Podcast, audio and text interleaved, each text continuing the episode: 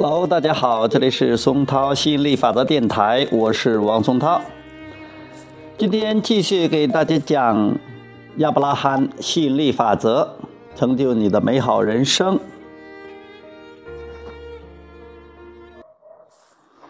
我能够有意、有目标，并且快乐地进行创造。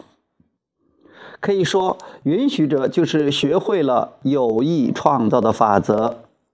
并且能够不进行错误创造的人，他在有意有目标，并且快乐地进行创造。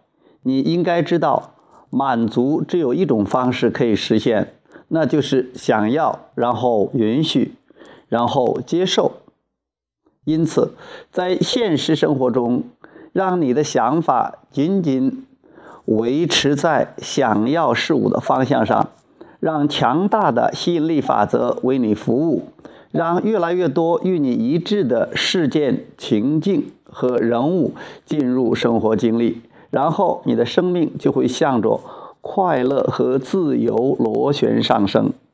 关于允许的艺术，你们还有什么问题吗？OK，那今天就讲到这里，谢谢大家，拜拜。